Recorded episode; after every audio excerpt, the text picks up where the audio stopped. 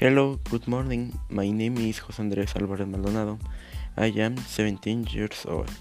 I am a student of Unitec and I present to you how to lead a correct lifestyle.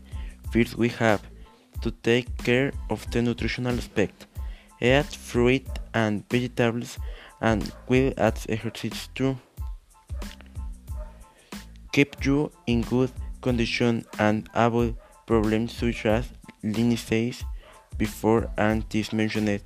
You cannot miss your emotional hits as your family which motivate motivation your mentality. My motivational praise a healthy exterior start from the inside.